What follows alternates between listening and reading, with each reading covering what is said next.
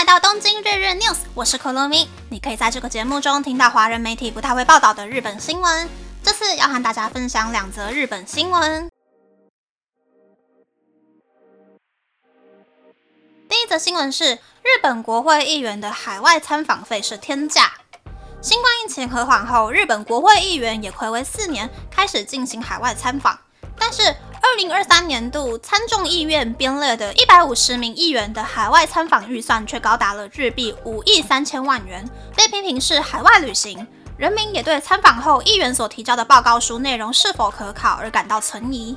再加上日本的执政党自民党上个月底总共有三十八名女性局成员去法国参访的时候，女性局局长以及女团 Speed 出身的金井惠里子议员等四人站在埃菲尔铁塔前像观光客一样摆出非正式的 pose 拍照后，还上传到自己的社群软体炫耀的这件事，在日本国内延上了好几天，也让网友们认为，当日本国民忍受着税金调涨以及物价高涨的时候，这些政治人物也太不食人间烟火了。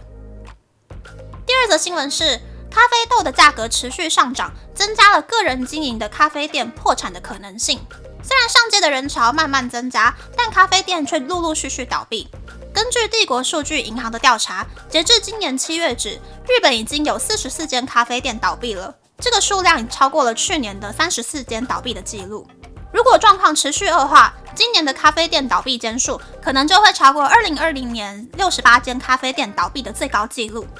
目前咖啡店的使用需求逐渐回升，外送和外带的供应量也趋于稳定。根据日本的家计调查，二零二三年两人以上的家庭平均每个月购买一点六杯咖啡，已经回升到疫情前的水准了。但造成咖啡店倒闭的原因，主要在于咖啡豆的价格飙升。日本国内所流通的阿拉比卡咖啡豆，疫情前的平均价格是每公斤日币三百元左右。但二零二二年的平均价格每公斤超过日币七百元，再加上其他的食材的价格、电费、燃料费用以及人事费用上升，让每杯咖啡的利润大幅下降。咖啡店的客单价本来就很低，翻桌率也不高，面临大型连锁店和周围咖啡店的夹击，个人经营的咖啡店很难进行大幅度的调整，导致了许多小型的咖啡店倒闭。以上是这次和大家分享的两则新闻。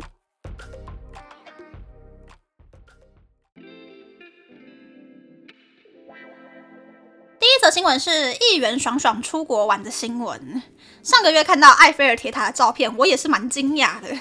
就算是集权政府的官员，也不会傻傻的把自己在海外参访的时候坐头等舱住五星级饭店的照片抛到网络上。结果日本的议员就做出如此嗯白目的行为呀！不懂得体会其他人观感的自民党女性局局长，带着一票人去法国参访，对女性友善的政策。感觉这一串话说起来违和感满满呀！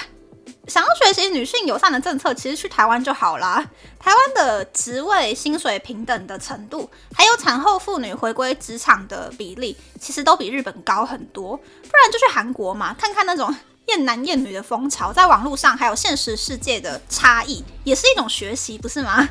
看这些日本的政治人物拿公费出差，就搞得我这个没办法用公费出差的小社畜。看得好不爽呀！第二则新闻是咖啡店大倒闭的新闻。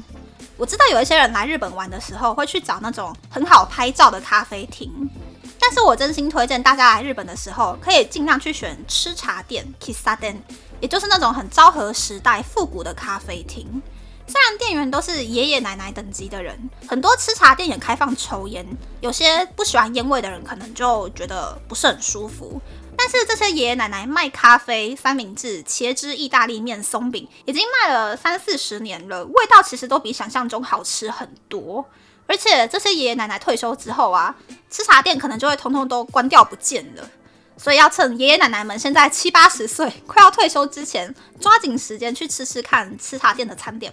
我这边推荐一间是景细町 King's 的 Nido，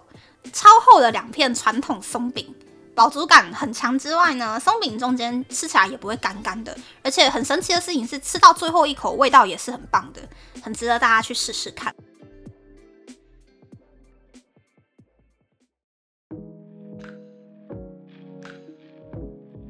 接下在想跟大家分享，这两天看到很多台湾的网友说，去成人展的感受很不好，因为很多肥宅流汗超臭的，场馆又整个臭臭的，感觉给肥宅撒必死的女优很可怜那样子。不能排除去成人展的人大多本来就是没有女朋友，可以每天爽爽看片，然后很喜欢女优的人，所以可能久而久之，这些人就不会去在意，或者是本来一开始就没有在意过要去打理自己外貌的人。我先说哟。很多人可能会觉得日本人跟韩国人都长得很漂亮啊，但是如果仔细看，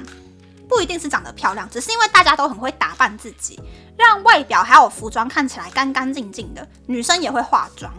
又或者是这些日本人、韩国人会去了解自己适合的发型或是衣服的版型，会花功夫在让身上不要出现异味。例如呢，像日本人鼻子很弱，他们就喜欢用除臭喷雾或是止汗商品，然后韩国人就很喜欢喷香水或是喷衣物芳香喷雾。然后这个时候就一定会有人说啊，日本人跟韩国人不是都很爱抽烟吗？不抽烟的台湾人本来就比较香啊。我自己其实也是不抽烟也不喜欢烟味的人，但是不得不说呢，干净的人身上的烟味就是单纯的烟味，不一定是香的啦，但是至少没有混到那种。好像十年没有扫房间的灰尘味，臭到会让人想要保持安全距离的程度。这边呢，我给大家提供几个可以除臭的方法，我就快快介绍过去哦。一，洗衣机洗完衣服之后，一个小时之内要拿出来晒，不然就会容易有臭臭的味道。可以搭配抗异味的洗衣精洗衣服，这样子效果会更好。二。洗澡的时候记得用搓澡巾洗澡，光是用手把沐浴乳撸过去是洗不掉最臭的身。三，腋下、耳后、背、私密部位、脚是最容易发散异味的地方，要洗干净。洗完澡之后用腋下止汗剂，因为腋下止汗剂这种东西是要涂了之后过好几个小时才有效，出门前涂是没有用的。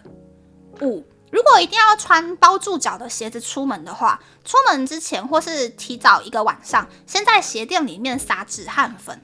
虽然 Lush 的止汗粉一罐台币六百五，但是至少不会被其他人当成是脚很臭的人。特别是脚臭这件事情啊，基本上除了家人之外，就算是超级好妈吉，也不会很直白的告诉你啦。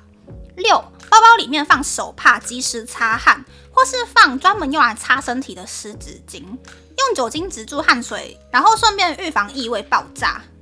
七，可以喷在身上或者是喷在衣服上的凉感喷雾，防止外出大爆汗，然后汗水混合到灰尘，然后就臭臭的。那是要避免用太多这种凉感喷雾，造成身体没有办法调节体温，反而提高了中暑的风险。